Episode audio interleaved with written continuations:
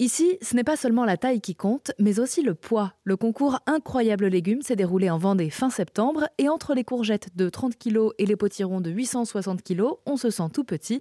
Baptiste Pierre est jardinier botaniste au potager extraordinaire. Alors il y a des catégories officielles, tout peut concourir, tout, ce qui est fruits et légumes géants peut concourir, mais il y a des catégories officielles.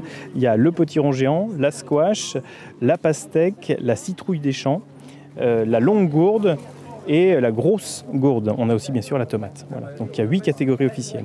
Le label bio n'entre pas du tout dans, dans les règles du concours. Euh, on essaye, nous, euh, de faire notre maximum pour inciter les gens à le faire de façon euh, biologique. Et on le voit sans problème parce qu'on on les côtoie et on, sait que beaucoup jouent le jeu. Euh, aujourd'hui, on n'est pas en, mesure de pouvoir euh, mesurer euh, avec un test antidopage mm. les potirons, mais on y travaille parce que je pense que ça donnerait toute sa valeur à ce concours-là, qui pourrait avoir mauvaise presse puisque souvent les gens pensent qu'on fait ça en chimique, alors que pas du tout. Et justement, parmi les meilleurs en France, il y a Mehdi Bao, installé dans la Sarthe. Il cultive en bio et bat régulièrement des records de poids.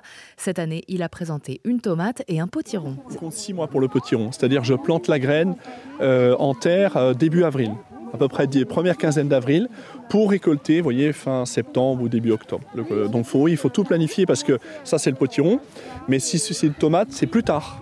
Si vous voulez que votre tomate atteigne le poids maxi à la date du concours, il faut planifier combien de jours avant il faut la planter. Donc moi c'est à peu près mai pour arriver le 24 septembre à terme. C'est pas le hasard. En fait, on pense souvent il a mis plein d'engrais ou de la poudre de perlimpinpin. Je ne sais pas quel secret. Il n'y a aucun secret. C'est juste de la science et du travail.